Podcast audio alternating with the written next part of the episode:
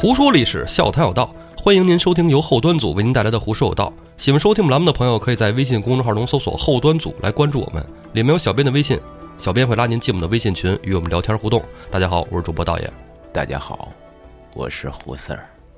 胡子的声音比你慢多了，比你柔，我这个跟胡子那声真是不像，学不会。那两个那能一？样吗？嗯，这个呀，胡四儿因为有特殊原因啊，公干去了。哎，又是我跟老安搭啊，这个上一期道爷你这块儿，我感觉你是想来我节目唠一唠 咱们上一期呀，不是聊到了一个胡黄白柳灰嘛，是吧？啊？这个有点像邪事的内容，这我就靠这些东西活着呢。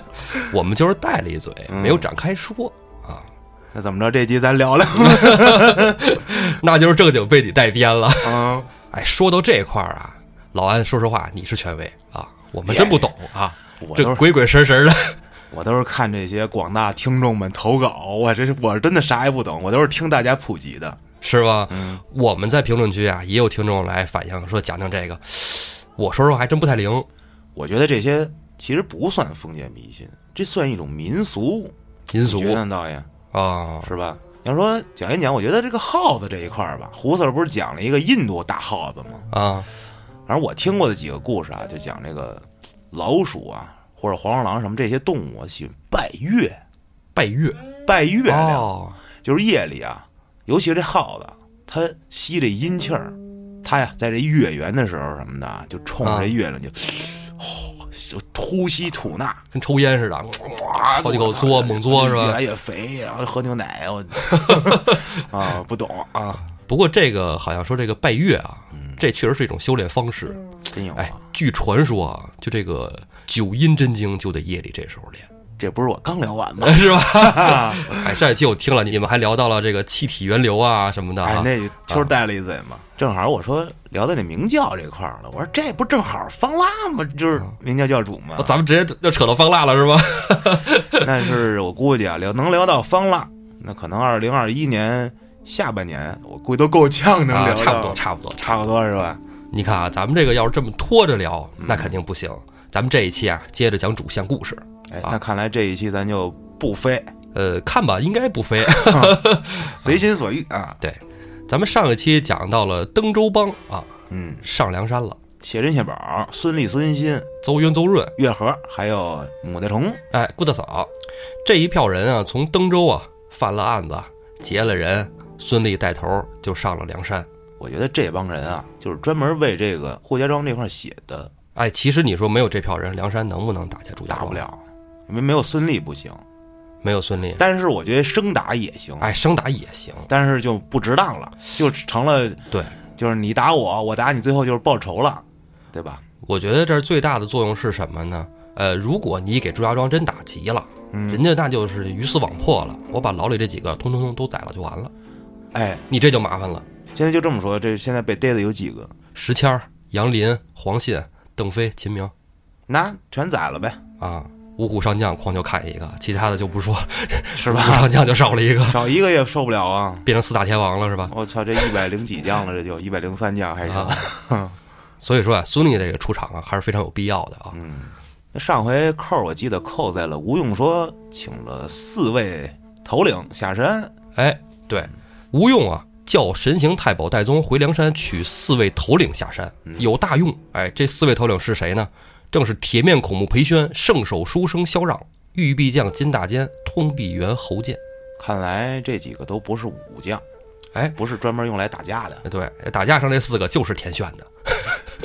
那就是要使骚招了。哎，这四个人来了之后怎么办？咱也按下不表。神行太保戴宗啊，领了将令，出大寨就走了。这时候又有小喽啰进来报，有人带着礼物来看见了宋头领。宋江说：“我这儿也没亲戚没朋友的，谁来看我来呀？”嗯，说是扈家庄的飞天虎扈成。宋江说：“丫来干嘛呀？让他进来吧。”扈成就带着礼物就进来了。哎，带着礼物进来，见到了宋江之后啊，就说：“这个拜见宋头领啊，啊，宋义士辛苦啊。”宋江说：“我他妈辛苦什么呀？你啥意思呀？这宋江现在自从黑化了之后，倒也已经不好好学了。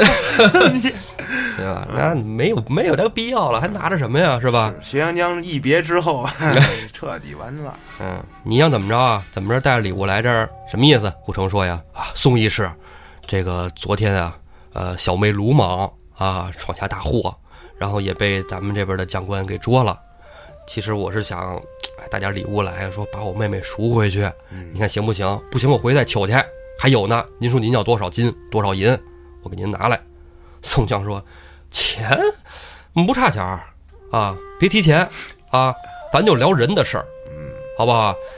我是把你妹抓了，但是你放心啊，你妹没事儿，我叫人给她送回山上去了，我爹看着呢，啊，没事儿，不会让你妹出现什么意外。我爹喜欢给上铺穿 JK，小妹妹，我靠，让我送给他爹呢。汗毛孔倒竖，我操！哎呀，跟护城说呀，你妹的安全你大可放心。你想换你妹呀，就一条，把我兄弟送回来。护城说说您的兄弟不都是祝家庄抓的吗？宋江说废什么话呀？昨天你妹妹还抓了我一员兄弟呢。王英，就那小矮个儿，你给他给我放回来。你把他放回来了，我就把妹妹还给你。护城说：“哎呦，宋头领，我们这抓的人啊，当天就给了祝家庄了。祝家庄说他们那儿收集，他们攒水浒卡，你知道吗？我操！我们这儿没有嗯，我不爱吃干脆面，啊。”宋江说：“那小浣熊。想当家也可以”。哎，宋江说：“那你跟我聊什么呀？啊，你没人换人，你妹妹别想要回去了。”护城正在那儿捶胸顿足呢，唉声叹气。宋江说：“哎，你也别这样，啊，要不然咱这么着，咱们讲理啊。我们梁山泊也是讲道理的。哎，咱们讲讲道理，以后祝家庄再让你们出兵帮他，你们不许去。嗯，啊再一个，祝家庄如果有人去你们那儿报信儿、送信儿，或者逃到你们那儿了，一概给我抓起来送过来，把你抓的人送过来了，我就把妹妹还给你，这个合情合理吧？护城一听，这山大王也挺讲道理啊，以人换人，行，说祝家庄以后再有什么事儿，我们不帮了，他们但凡有人来到扈家庄，我们就给您送过去。宋江说：“行，那就这样，一言为定啊。”护城就回了扈家庄。这时候啊，咱按下宋江大寨不表，咱们说并尉迟孙立。孙立啊，跟这个吴军师还有宋头领在大寨里商量一毕啊，带着他的登州帮这一票兄弟啊，戳着大旗，浩浩荡荡的就奔祝家庄去了。走到了祝家庄底下，城楼上人就往下一看，哟，这一看大旗就知道了，这写着“登州兵马提辖孙”，赶紧就往里报，这是官兵啊。嗯，哎，往里一报，栾廷玉一听，哦，登州兵马孙提辖，哎，我师弟，对我师我师弟，这太熟了，我去迎接去，这是来助咱们一臂之力的啊！咣咣咣，下得城来与孙立相见。栾廷玉就问孙立：“师弟，你怎么来到我们这地界了？真是好几年没看见你了呀！”孙立说：“呀，哟，师哥，我在登州啊，其实挺好的，那边没什么事儿，海边那儿我也混熟了，那贼寇来了我都给灭了，哎，都很轻轻松松啊，没压力。听说你们这运州闹土匪闹挺厉害，说你们这边有个什么梁山怎么着的，弄得还挺狠啊！是朝廷一封调令啊，把我们给调过来了。你看我这不是还是吧？这带着媳妇儿家人，这几个是我弟弟啊，指了指谢珍、谢宝、孙新啊，这这都是我自己家人。我们调这边来了，说这边也给安排住房了啊，挺好，也给户口啊，我们就来，哎，上来这边，对，五险一金。栾廷玉说：“哎，哎呦，你正说呢，这梁山啊，真挺厉害。”孙俪说：“一帮贼寇有什么厉害的呀？说我在那边天天跟着贼寇打交道，算个屁呀！咱们师兄弟对这个还当回事儿吗？”栾廷玉说：“你从这独龙岗上底下过，你没看见那儿有一个野寨子吗？那里边都是梁山兵马。”孙俪说：“我看见了，我以为你们这庄上操练兵丁呢，我就绕着过来了。我说别打扰人家，那他妈梁山贼寇啊！早知道我我就给他挑了。”栾廷玉说：“哎，你可别，他们人马有备而来啊！有备而来啊！你呀，跟我先回去啊，咱屋里说。”祝朝奉一看，哟，这来的是官军呢，是吧？刚才又说了，这是咱们栾教师爷的师弟啊，嗯，这也是来帮咱的。带着他三个儿子就起来迎接，两边客套了一番，哎，坐下来以后，栾廷玉就向朱朝奉介绍说怎么怎么回事儿来咱们这儿住房的啊，正好路过咱们这儿，我就让他过来给咱帮个忙，先把梁山这一票人啊给赶跑。嗯，祝朝奉老爷子跟他这三个儿子一看，人家本身就是官军打扮啊，身高亮相，体貌特征，一看这就是当官儿当武将的。再往身后一看，带着家眷呢，是吧？老婆孩子全都跟着呢，就没有疑心。这时候，祝家三子赶紧抱拳拱手说：“哎呦，师叔啊，就麻烦您了啊！这之后，这个梁山贼寇就靠您帮着一块打了。”孙俪说：“没事儿啊，不叫事儿，我来了，我我从底下都都看见了，就那帮什么玩意儿啊，我一人给他们全挑了，到时候功劳都记在你们兄弟三个人身上，将来在朝廷上博一个功名。”朱朝凤，哎，白酒，这山东人讲究啊，是不是？这头一天来了接风啊，先吃一顿。然后各种给你分座次，主陪、副陪，我操！然后怎么喝？对，哎呦我的妈呀！安排一下，安排一下。第一天你得安排人住哪儿啊，是吧？人还有媳妇儿呢，是吧？老婆孩子人都在后院住下，是吧？然后前厅里几位兄弟怎么住啊？头一天主要是安排。嗯。第二天呢，正经八百的摆一大桌吃。哎，第二天宋江也没攻城，这一票人就在庄里边正好也休息了。嗯啊，整个祝家庄上下呢，哎。也都是犒劳一下三军，这一天挺辛苦的，又休息了一天，这就到了第三天了。第三天啊，梁山泊发兵来攻山了。嗯，哎，宋江带着大队啊，摇旗呐喊的就冲到了祝家庄下，在祝家庄下呀，李逵什么就开骂啊，这那个就是老安一通逼的那种啊。祝家庄上一看啊，孙俪说：“这干他，干他！”栾廷玉说：“哎，师弟，你刚来啊，今天休息休息，看看我徒弟的手段。”嗯。哎，你们三位兄弟谁人去呀？这时候就见朱彪说：“我去。”出得祝家庄一看，对面一员骁将，正是小李广华容。嗯，朱标一看，这家伙，你这个朝廷反叛啊，弄你！拍马摇枪直战华容。然后马刚跑了四蹄子，直接呲溜一剑过去下马，落马。没有，华容可没弯弓搭箭，华容弯弓搭箭直接就是搞定了啊。对吧？华容也是拍马摇枪，跟祝彪打在一处。祝彪跟华容打了五十来合，五十来合挺多的了。按说这里边有没有水分啊？您听的自己琢磨。嗯啊，华容啊不敌，拉马就跑了。祝彪啊在后提枪紧追。这时候啊，祝家庄城上人就开始喊上了：“嗨，三公子、三爷回来，不能追，追谁也不能追他。这孙子射箭贼准，一箭射你咽喉。回马箭，赶紧回来！”祝彪一听啊，人群这么喊。城楼上呢，又有鸣金锣，赶紧就撤回马来了。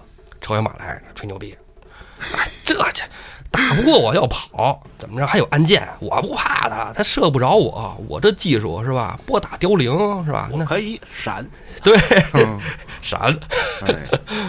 梁山坡那边，华容一败退了，大队人马就跟着撤了。祝家庄这边一看，收兵吧，回去摆庆功宴啊，是吧？三公子这大能耐，这个旗开得胜，哎。这栾廷玉跟可以跟孙俪吹牛逼了是吧？你看我这徒弟是吧？像我要上了，你这宋江脑子就拿过来了，露脸。嗯，孙俪说还可以啊，可以可以，但是差点意思，差点意思，差点意思。明儿明儿看我给你们直接拿一活的，嗯啊，一招手，三百里外宋江脑子就过来了。嚯，这神了去了，这个是吧？这记起翻天印，就是吹牛逼呗，是吧？哎，不过人家觉得呀，孙俪肯定不差，为什么呢？这是师叔啊。对，转眼到了第四天了。第四天啊，梁山泊这回又乌泱乌泱攻山来了，到了祝家庄城楼下边，李逵又开始骂街，先放李逵啊，对，放李逵啊，这个先喊话啊，逼啊，对，逼一通之后，林冲挺丈八蛇矛出阵，嗯，拿厮迎战我。哎，祝家庄这边一看，昨天就是老三去的是吧？今天啊换一个是吧？老大你去吧。祝龙拍马提枪，哎，迎战林冲。宋江这边一看，昨天出了一员将官，今天光出一林教头，不够瞧的，再出一个病关锁杨雄。这两天梁山下血本啊！哎，祝家庄这边也不怂啊，你有人，我们也有人啊！来，老二上。嗯，祝虎也出阵，祝龙迎战林冲林教头，祝虎迎战杨雄，打了那么十来回合啊，祝龙跟林冲打了个不分胜负，祝虎跟杨雄也打了一个棋逢对手，将遇良才，不可开交。这时候。孙俪在后边坐不住了，你们你们行了，停，别打了，让我来。老夫来也。孙俪啊，说着披挂上马，右手提枪，左手挂着虎眼竹节鞭，到得阵前啊，这病尉迟孙立啊，大喝一声：“小的们退下去，换我来！”林冲、祝龙也不打了，杨雄、祝虎也停手了，两边各自退军。孙俪一人挺马，站在阵前，威风凛凛呐，提枪遥指宋江大军：“你们把最能打的人给我叫出来。”啊，那不能打的你也别往前面凑啊！爷不凑你这个数。宋江这边一听，恼了几员将官，头一个出来的就是拼命三郎石秀，拍马提枪。这孙子，我跟伢别废话，直接就跟伢干啊！就冲到阵前来。孙俪跟石秀打了个四五十合，嗯啊，眼看着孙俪好像体力不支了，正这时候，孙俪双手抄起大枪来一挑，把石秀的枪给挑飞了啊！轻舒猿臂就把石秀搂了过来这不科学呀！啊！他马上不是挂着鞭子吗？你反手一鞭，脑浆迸裂。哎，没毛病。要按说这招真得这么干，为啥呢？人家秦琼、尉迟恭、罗成都是这么玩的。对呀，枪里带鞭，鞭里带枪嘛。哎对啊这块儿啊，他是有点放水，你知道吗？这必须放水。把石秀一鞭给抽死了，这那干了这个，吴军师，我操，完犊子，这是无间道，这个。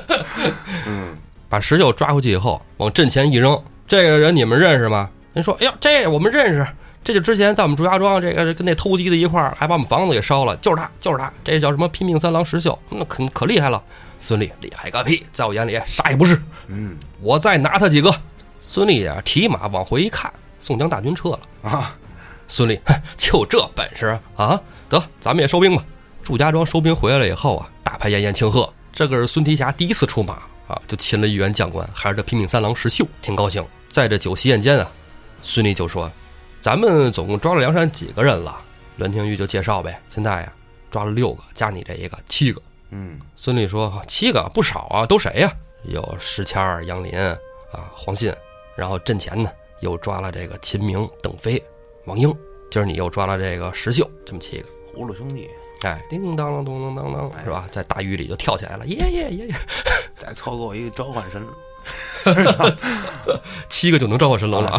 对，哎，孙俪说呀，这几个人啊，可别给他们饿着，饿瘦了到时候不好看，再饿死了，在牢里边病了，这玩意儿咱给朝廷交就不行了。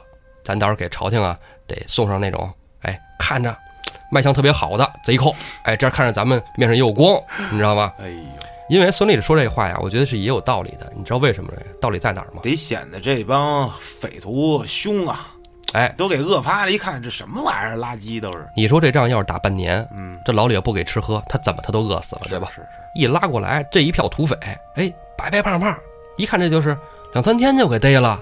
这快，对，这运州兵马都搞不定呢，祝家庄一下就给搞定了啊！你看还抓了这么多，挺好。再然后啊，我觉得咱往科学了说一点啊，嗯，宋朝那个时候啊，您就算是庄丁，他就是土匪，您也不能随便杀，不能随便杀人。就是不光说宋朝啊，在古代说男人杀死媳妇儿怎么着呢，这没事儿是吧？媳妇儿我是花钱娶过来的，就是我们家人了，就是我们家的，我想杀就杀了，不对，杀了也是要偿命的啊。这官府也是要判的，但是个别的事儿，比如说捉奸，捉奸这也得判，由官府杀，你不能自己杀。你说打了，打了就打了，五二那个就没给他判死刑，对就发配对，啊。就是说这你也看具体情况，但是你要说不判刑是不可能的。对对你说打死白打，那不可能。对，正好孙俪给开了小灶了。哎，其实啊，咱这儿话说一嘴啊，石秀能为要按《水浒》原文上来说，那可是要比孙俪强的。是吧？石秀那三十六天罡啊，对对对，孙俪排的地煞地煞。对，很多人就为这个孙俪鸣不平啊。咱们啊这儿先放下，之后咱们再分析，好吧？第四天就这么过了，到第五天上再一看，这回宋江大军啊还是攻城，但是气势完全不同，兵分四路，从东南西北四个方向一起攻山。宋江这边怎么分兵的呀？东边啊是林冲带着李俊、阮小二，西边啊是华容带着张衡、张顺，南边是穆弘带着杨雄、李逵，北边宋江带大队人马，攻打正门。祝家庄一看，嚯，你这个打上来了，我们也得迎出去啊，对吧？祝家庄上也开始分兵派将啊，栾廷玉守西门，祝龙出东门，祝虎迎南门，祝彪守北门。这哥几个都是要出去的，为什么？昨天让孙俪已经打了一仗了，今天不能说使着一个人玩命怼，对吧？而且再然后说呀，孙俪这一票人是官兵，你这种混战啊，刀剑无眼，你真说官兵死在这儿了，家眷死在这儿了，也不好交代。是所以啊，就让孙俪这一票人啊守朱家庄城里，再安排孙俪手下的这几员兄弟啊，让邹渊、邹润守大牢，因为这人多眼杂呀，万一窜出来一人把牢里人放了怎么办啊？所以咱得派人守着。对，谢珍、谢宝守粮仓，粮仓很重要。这宋江那边啪射一火箭给粮仓点着了，没得吃了。弄一抽烟的过来溜达也不行。哎，对呀，你扔个烟头子是吧？着了不好使啊是吧？没得吃了以后，孙新月和呀，准备兵器，哎，协助守城。顾大嫂啊，也有本事啊。顾大嫂啊，保护家眷，哎啊，在后院里边儿也保护着这个岳大娘子啊，孙俪他媳妇儿也保护着这个祝家的这个所有家眷。嗯，这安排的可算是十全十美啊！三通战鼓，大军杀出，怎么混战，怎么打，哎呀，人仰马翻。咱这儿不提，咱说祝家庄里热闹了。头一个这守牢房的邹渊、邹润哥俩一想，差不多了，是吧？这人都出气了，咱们动手吧，是吧？你们出来溜达溜达。哎，嗯，把这守牢房的庄丁啊，一个个都给宰了，就把牢房里的七个兄弟给放出来了。这七个兄弟啊出得牢房，那如出笼猛虎啊！见着庄丁，见一个宰一个呀、这谢珍、谢宝守粮仓，那这个直接来来来一袋吧，兄弟！啊，抽 哎，抽完之后，啪，烟头往上一弹，这辈儿也不要了，往上一扔，哗，冲天大火烧起来。太刺激了。这顾大嫂不是看护着家眷吗？心想我这个太没劲了。你看你们那儿，嘿嘿嘿，你看那边儿，哎，那哥七个放出来了，嚯嚯嚯，这谢珍谢宝要着大火了，真不赖。我干点啥呢？看看身后这帮家眷，得着吧，宰。抄刀就把祝家上下所有女眷杀了个精光。嗯，真凶这大虫。城里还有一个祝家老爷们儿呢，祝朝凤老爷子。嗯，祝朝凤老爷子一看，我这这这怎么办呢？这怎么回事儿？这是，哎呦，这不是登州来这个运州换房的吗？这是报警。正琢磨呢，这看，嚯，牢里这几个都出来了，大势已去啊！祝朝凤就要投井自尽嗯，啊，因为这落他们手里没个好啊。是正要投井呢，脑袋刚往下一探，后脖梗子就让拼命三郎石孝一把给抓起来了。完犊子。哎，你别投井啊！你投井，我拿什么当投名状啊？来吧，老爷子！嗯，一刀就剁了祝朝凤的首级。孙新月和呀，一看既然这样，来吧，放下吊桥啊，把这守城的见一个宰一个，见一个杀一个。吊桥刚一放下，孙俪拍马提枪站到了吊桥之上。嗯，无间道。这城里这么大动静儿，祝家庄这外边打来的人也看见了，这怎么回事？还冒上烟了是吧？再一看，哟，城楼上这，哎，这不是孙俪家的弟弟吗？这不是什么孙新？哇，换旗子了，把旗子全给换了，祝家庄的旗子全给撸下来，换上梁山的旗帜。这一看，我操，出事儿了，赶紧往回迎啊！祝虎一看城里火起，顿时着急啊，赶紧催马就回庄。结果到了庄门口吊桥上一看，正是孙俪。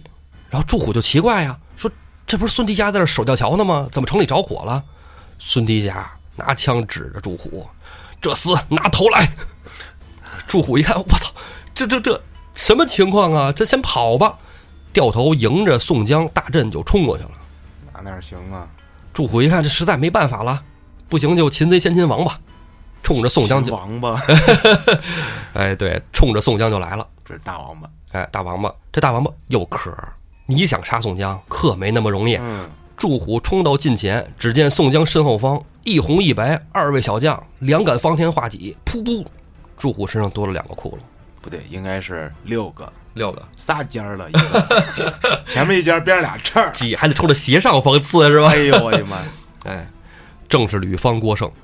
祝虎这边一死，孙立啊也从吊桥上面出来，迎着宋江，宋大哥庄里请吧，就把宋江大队啊迎进了城中。祝虎这边啊正跟林冲干呢。话说跟林冲打这几下子呀，祝融心里特别疑惑。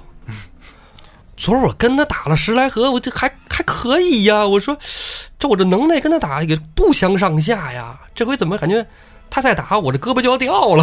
是啊，我这幻觉嘛，前一天感觉自己长挺快的。干不过呀，这个级别差太多了。祝融啊，撒丫子就赶紧跑啊，催着马就往回庄的方向跑。林冲也不追啊，这玩意儿没啥意义，追他丢人现眼啊。祝龙回到东门处啊，一看，我操，也不对呀，这不是那谢珍、谢宝二位兄弟吗？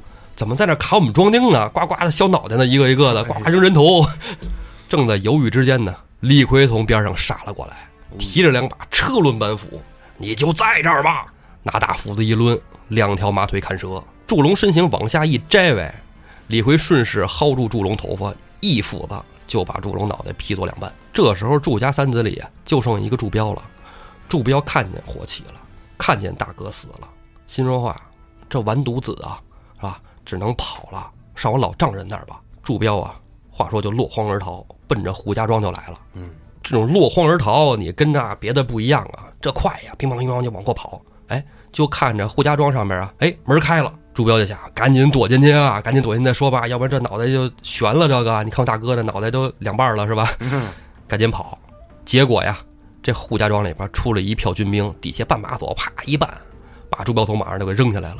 朱彪说：“这这，我。”我这这不是别人，我是朱彪。你们这抓错人了，我不是来攻打你们扈家庄的，我们那儿完犊子了啊！你们这帮帮我们，你不帮我们，让我躲一躲也行啊！还在那儿叫唤呢。护城过来说呀：“你呀，点儿背啊！我妹妹让人抓了，你要不然过去找我妹妹吧？好吧，你们在一块儿凑一对儿啊！你在那儿凑去吧。哎，那个老爷子可能不喜欢给男的穿 JK 的，看着慢慢。祝彪一看，这这这啥情况啊？正想分辨几句呢，护城也不由他多说，脱下袜子就给塞到祝彪嘴里了。好家伙，带着祝彪啊，就往宋江大营走。哎呀，换他妹妹去。正走着半道上，嘿呦呦嘿呦呦，走过来一员大黑坨子啊！这大黑坨子正是黑旋风李逵，腰里别了一圈脑袋。我的妈呀！他我觉得他可能不会别脑袋。嗯。哎，别脑袋为了请功，他杀人纯粹就为了过瘾，为了刺激。哎，对，李逵迎着护城过来了，护城一看，哎呦，这不就是宋头领身边那个啊黑旋风吗？正好跟他说一声，一块儿回到宋宋江大寨里啊，也做个见证。这这个朱标是我抓的啊。结果正要跟李逵打招呼呢，李逵不由分说上了一斧子，就把马上的这个朱彪啊脑袋砍掉了。劈脑袋。护城说：“哎，你干嘛把他杀了呀？你把他杀了，我怎么跟宋头领交换我妹妹啊？”李逵根本就不搭理他。李逵超不讲 不讲，对，跟我什么关系？对，哎呦，不讲理。李逵根本就不理，超斧子又要砍护城。护城一看，我操，这他妈是疯子，神经病吧？这是我操！哎，护城啊，沿着山坡催马就跑了。嗯，李逵追着这帮扈家庄的庄丁啊，就开始砍杀。这帮庄丁一看，这我我靠，赶紧跑啊！他这一跑，正是给李逵带了道了，把李逵引进了扈家庄，全家上下百十来口。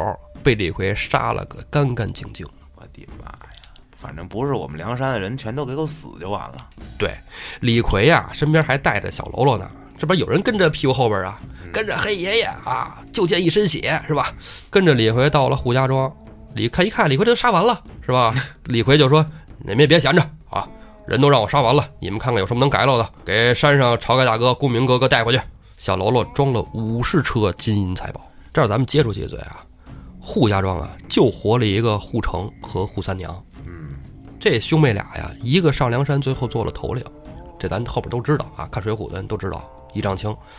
那么这个扈成呢，逃到了延安府，投奔了老崇经略相公，在他的帐下做了一名军官啊，跟王进当同事去了。哎，对，跟王进一块在延安府。咱们话说回来啊，李逵学习了扈家庄之后，往回走，祝家庄这边也打完了。李逵回来呀。提着祝彪脑袋，大哥，你看这祝彪脑袋让我给砍掉了啊！这头给你。我娘说：“要那玩意儿干嘛？扔了，扔了。看见你了，可以啊。这个祝龙也是你给杀的。”李逵说：“这算什么呀？扈家庄上下一家老小全让我给宰了。”哦，太刺激了。宋江说：“你说什么？你把扈家庄上下给怎么了？宰了呀？这留他干什么呀，大哥？”宋江说：“扈城你也杀了。”李逵说：“嘿，这孙子就是跑得快，要不然我也给他杀了。”宋江说：“你他妈的是不是要找死啊？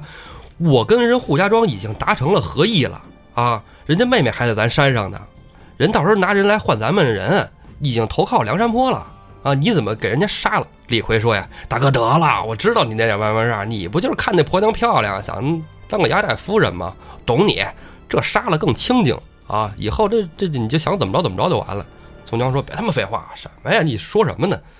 李逵说：“啊，这是不是因为我把你这未来的老丈杆子给杀了，是吧？大舅哥给打跑了，你怎么着？你想怪我、记恨我啊？门儿也没有。”宋江说：“放他妈什么屁呢？啊，这他妈可不是我说的啊！我告诉你，你违抗军令啊，掉头之罪。但是，因为你杀了祝龙、祝彪，我就不跟你计较了。你所有功清零，这场仗算你白打。”李逵说：“我压根儿也没想立什么功，我杀人杀痛快了，我就高兴就得了。”我喝酒去喽！哎，李逵就走了。宋江啊，这时候就把吴用叫过来了，跟吴用商量：祝家庄让咱打这么费劲，这好些天也折了我不少兵马，给他洗了。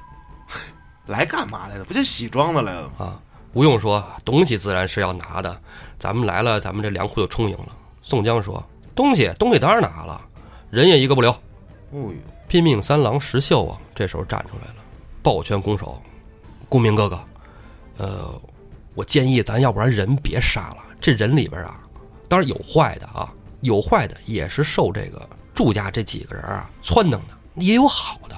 你就像当时给我指路啊，又告诉我红灯。”还收留我的那个钟离老人，嗯，那老头儿啊，要不是他，咱们梁山上下得损失多少兵马？是。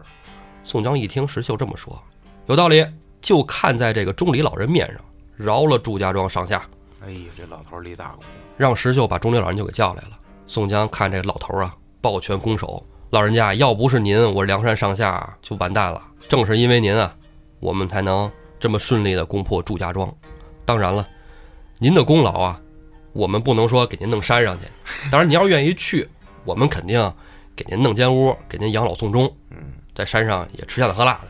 钟老人，我就只我只想做一介良民啊！我这不这个宋江说呀，行，我明白你的意思啊。来人，给拿点金子银子是吧？给老爷子包一包，拿一大包袱，包了几锭金子，几锭银子，给了钟离老人手上。钟离老人说：“哇，这这合适吗？”宋江说：“没什么不合适的。”我们啊是义军啊，我们不是那个只是杀人放火的贼寇。来，把粮仓打开，每人赏一担粮食。祝家庄上下村民啊，一看，哇，这梁山泊还挺好的啊，这个还每人发粮食，一担啊一百斤呢。嗯，白给一百斤粮食啊，都挺高兴，拿着盆拿着不袋儿什么的过来盛粮食。盛完之后啊，这九牛一毛，后边还多着呢。宋江、吴用啊，叫人装车粮食。金银珠宝啊，那车呀，从头都看不到那车尾。这一票战利品啊，就带回了梁山泊。据说这一趟下山抢这些东西，等于当年晁盖这生辰纲十倍。你说那时候朱家庄得多富啊！太有钱了，这几个庄子凑起来。对，这是你看，像那个扈家庄有五十车，你这祝家庄肯定比他还多呀，是吧？咱就说一百五十车，这两百车了，是吧？而且养兵的应该是最费钱。因为以前就是穷的才看书呢，那有钱的才学武呢，对对吧？宋江带着大队人马从祝家庄出来呀，村民啊沿街相送，在路两边啊磕头跪拜。之前胡四儿提过一件事儿，嗯，看水浒，你看哪儿拧巴哪儿你就得琢磨。这一块儿啊，我觉得是这样的啊，电视剧里边可没有这一段啊。电视剧里边把宋江演的是一个非常仁德的一个山大王，对啊。真的是那个替天行道啊！我们这个要什么为民除害啊？他为了把宋江这个人物立得住，嗯。但是咱们话说回来啊，你还是翻回头看《水浒》这个书，这个书上其实啊，我认为说不不是说完全中立啊，它也是一半一半。就是说，宋江啊是不是好人，书上可没有定论，书上可没讲宋江是多么忠义、多么仗义的一个好人，他只是一个书里的主角。但这个角色他的情感啊，随着剧情的进展啊，也会发生一些改变。那么宋江这时候要洗祝家庄，他是出于什么原因？原文上为什么要这么交代？我觉得宋江是这么想的：首先啊，这是宋江上梁山的第一仗，对，带兵下山，头几天打那么吃力，没有吴用带着孙立这一票人来，宋江打得很吃力，是很没面子。宋江要把抓庄洗了，可能是出于一个报复心态，还有就是立威。我觉得更多应该是立威。你看我们梁山下山第一仗，啊，怕不怕？哎，反正正好这扈家庄也洗了，全他妈洗了，完了。对，跟我们作对的全都干掉，是吧？就把独龙岗这边就平了。所以说，宋江在这块的人设呀，发生什么样的改变呢？咱们可能每个人有各自的看法啊。网上各种评论也特别多啊，您可以自己琢磨琢磨的。还有一处啊，祝家庄上下最后呢是跪在地上。欢送的这个宋江大队，你说宋江前脚刚给他们庄子都给杀了，是吧？那庄丁庄客家里边也有父老啊，对吧？怎么就能欢送宋江他们呢？得活命啊！啊，对，首先一个是活命，为那个一百斤粮食啊，可能对于穷苦人家来说，可能还行，是吧？你要对咱现在来说，一百斤粮食那算啥呀，对吧？但是这些人的身份啊，咱们这儿我觉得要需要界定一下，他们不是一般的农民。如果是一般农民啊，他家里有地，对吧？自己耕种，靠天吃饭，就能自给自足了。嗯，这些人啊，在祝家庄上啊，他们是佃户，长工。哎，说白就是他们没有地，他们给这个祝家种地，啊，他们去当兵啊，去当这个民兵啊啥的，打仗啊，也是这个祝家所迫。你要说真是自己家农民自己有地，你是打仗跟我有啥关系，对吧？对，都不当兵。对呀，他们也是被形势所迫，所以没办法啊。祝朝奉跟那仨儿子呀，在这个独龙岗上祝家庄里，那就是土皇帝。这梁山给他们给缴了以后呢，土地就分给了百姓了。嗯，所以从这方面来讲啊，老百姓可能还是欢迎宋江、梁山军的。农民翻身得天下。哎，对，农民起义军嘛，哈，网上各种看法也特别多啊，咱不多深加评论。宋江这一大队高高兴兴的回梁山，哎，怎么着？咱先不说，这一路还慢慢走长着呢。三庄啊，三庄连一线，这两庄都完犊子了，对吧？还有老李他们家，还有一庄，对，李家庄，李应啊，之前不是受了箭伤了吗？朱标给肩膀子射了一箭啊，伤养的差不多了，那也能到处溜达了，但是也没敢出了庄。外边事儿呢，他也不关心，关起门来过自己小日子。嗯，正这一天啊，家里有人敲门，李应要下人开门啊。门一打开，一看外边正是本州的知府孔目带着两个虞侯。下人一报，李应赶紧就得迎出来呀，是吧？把胳膊吊上，是吧？哎，衣服穿上，出来就把这个知州大人孔目啊、虞侯这一票人迎到了庄里主位上，安排坐下。李应下垂手站着，赶紧就问。知州大人来我们府上何事啊？知州大人说：“你就是这儿的庄主李应啊。”李应说：“哎，正是。你们这儿跟外边打仗了，你知道吗？”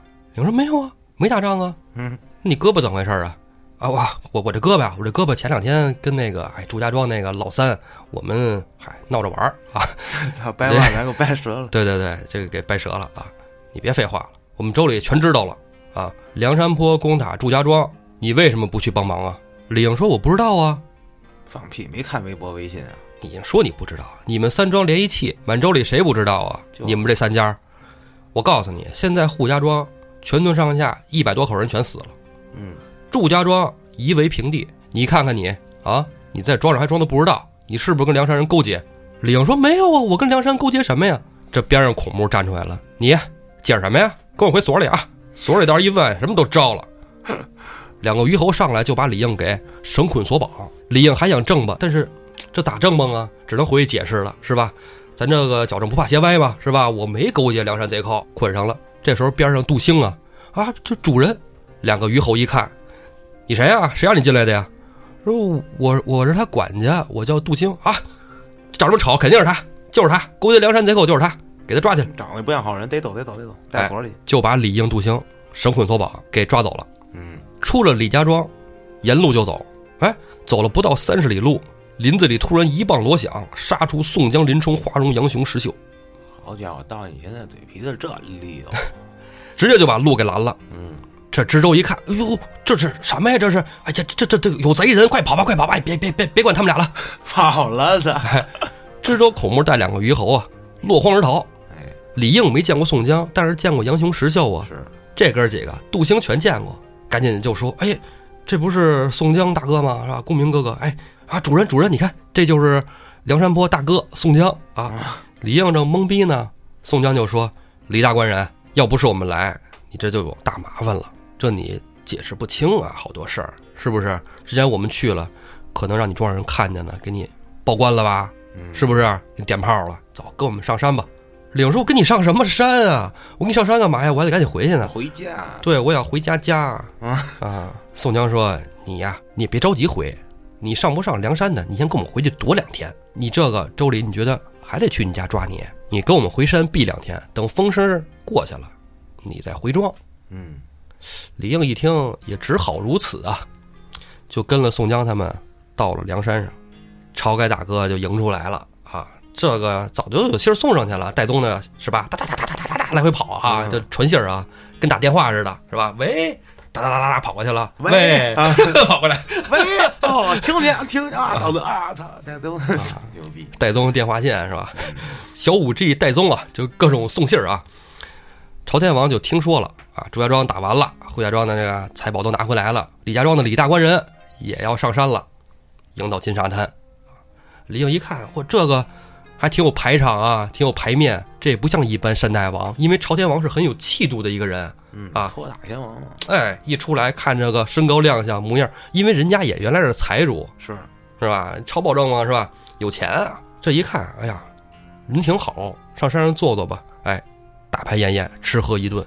李应还是有点格格不入啊，觉得在山上待着不太得劲儿，毕竟那是一帮占据山林的，跟哎人家这个土匪一庄之主那不一样。对，你就说可能你们比我还有钱吧，但是咱身份地位不一样，我是良民啊，对对吧？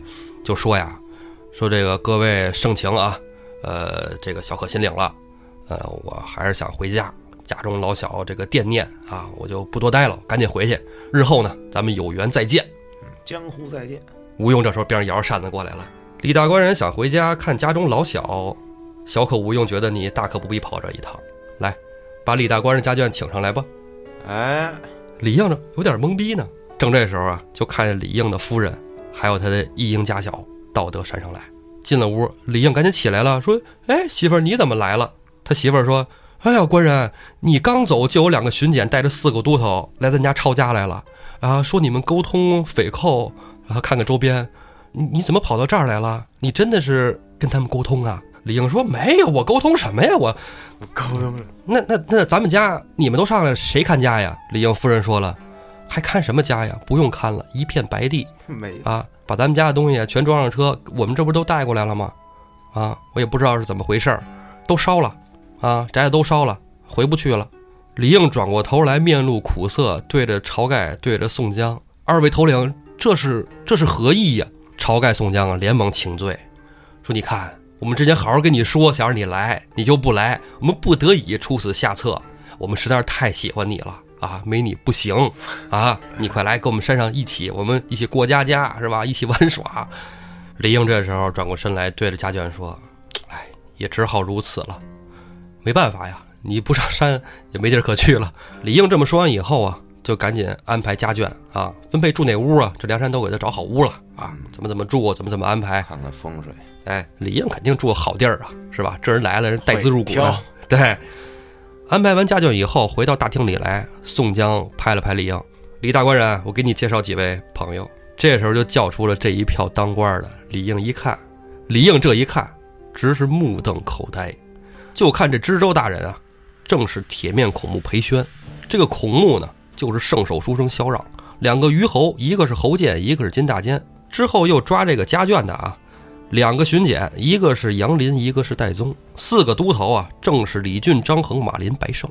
这就是这吴用哎请的那个四个。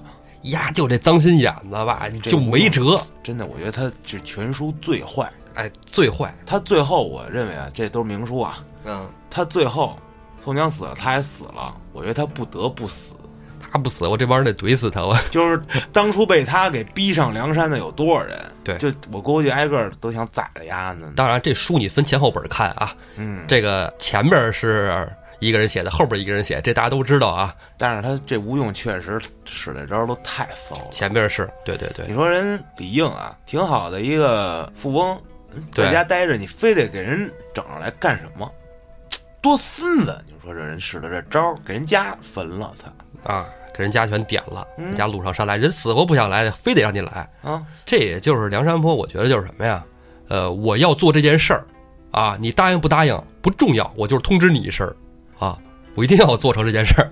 也是命里该着，哎，他是天罡啊，哎对，天罡天罡命，带资入股的天罡还是啊哎？呦，李应一看这没辙了，行吧，就这样吧。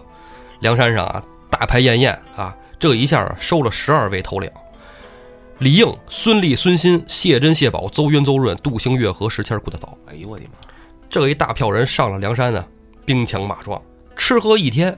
第二天，宋江说：“再摆一桌。”老大说：“又摆一桌。”吃喝倒没什么，啥由头啊，是吧？嗯，由头是啥呀？宋江说呀：“今天我要宣布一件大事。王英兄弟，把王英就给叫过来了，说啊，哥哥什么事儿啊？啊，我知道我这挺丢人现眼的，这回是吧？没立什么功啊。您要批评要打要骂，您说吧。”宋江说：“我打你骂你干嘛呀？大哥之前答应你一事儿，还记得吗？”王英说：“什么事儿啊？”宋江说：“我说给你许配一门亲事，你还记得吗？”王英说：“啊啊啊！清风寨上那事儿啊，哎呀，我都忘了。大哥还想着呢。呃，大哥是物色了好人选啊。宋江说：“我看你在镇上不是挺喜欢那小娘们儿吗？一丈青扈扈三娘啊，长，哎，对，喜欢大长腿小蛮腰的，嗯，给你当媳妇儿吧。哎呦，”王英高兴啊，高兴坏了，赶紧跪在地上，通通通磕头，叫了宋江三声大舅哥。为什么叫三声大舅舅哥？呢？一丈青扈三娘啊，到了这个梁山上之后，跟宋太公俩人一唠，哎，唠挺好啊，原来你也爱穿 JK，哇，就认了宋太公做义父哎，啊，扈三娘就成了宋江的干妹妹。其实我觉得这块儿啊特别之不合理，咱们稍微说一说吧，导演。说，首先吧，嗯，我认为扈三娘她就不应该嫁给王英吧，没毛病，是吧？没毛病，那么咱们都应该知道她应该嫁给谁，应该嫁给谁呢？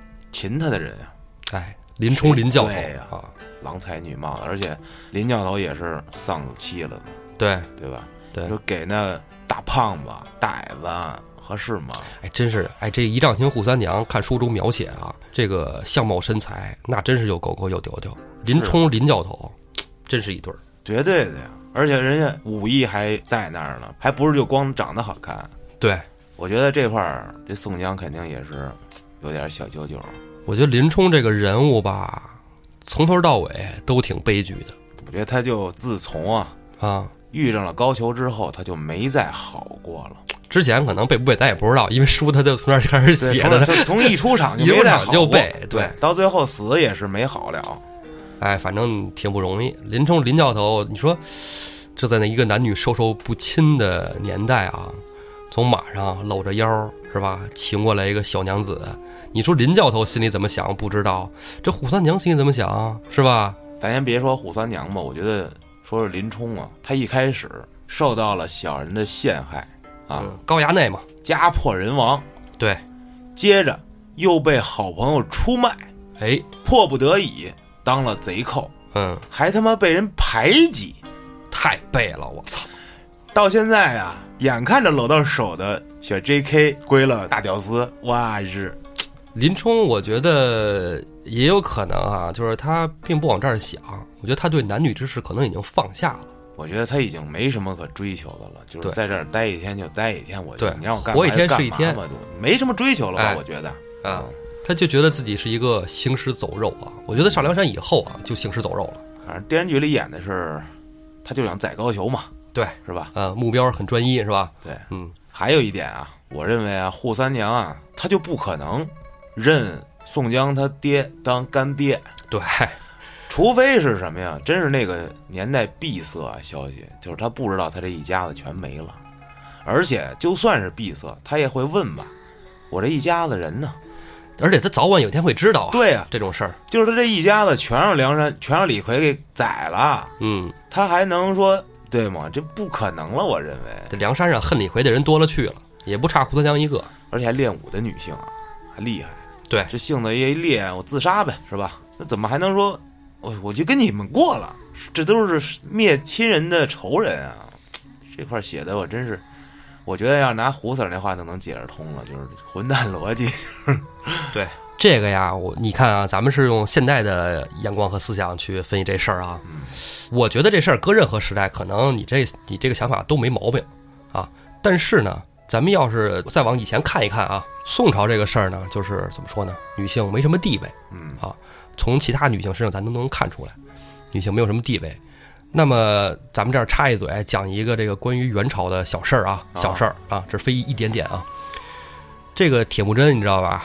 必须的，啊，大汗啊，成吉思汗啊，射的雕，对成吉思汗啊，有一个媳妇儿叫博尔贴，就是发妻嘛，小贴，啊，博尔贴。呃，那因为那个他们一开始处在一个战乱的年代嘛，啊，成吉思汗啊他还不是成吉思汗呢，铁木真啊，嗯铁木真的媳妇儿博尔帖呢就被蔑尔乞部落给掳走了。啊在那个时代啊，就是游牧民族的习俗叫抢婚，抢婚制。铁木真的媳妇儿被蔑尔乞部落人抢走了，就成为人家的妻子了。嗯一年以后呢，铁木真把蔑尔乞部落灭了，把他的发妻博尔帖又抢回来了。嗯，但是抢回来之后呢，没过多长时间，他媳妇儿就生孩子了。这他妈是谁的孩子呢？